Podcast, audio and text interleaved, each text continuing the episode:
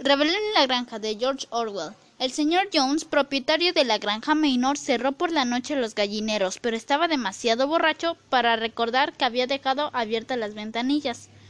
Con la luz de la linterna danzando de un lado a otro, cruzó el patio, se quitó las botas ante la puerta trasera, se sirvió una última copa de cerveza del barril que estaba en la cocina y se fue directo a la cama, donde ya roncaba la señora Jones. Apenas hubo apagado en la luz en el dormitorio, empezó el alboroto en toda la granja. Durante el día se corrió la voz de que el viejo mayor, el berraco premiado, había tenido un sueño extraño la noche anterior y deseaba comunicárselo a los demás animales. Habían acordado reunirse todos en el granero principal cuando el señor Jones se retirara. El viejo mayor, así le llamaban siempre en que fue presentado en la exposición bajo el nombre de Willingdon Beauty. Era tan altamente estimado en la granja que todos estaban dispuestos a perder una hora de sueño para oír lo que él tuviera que decirles.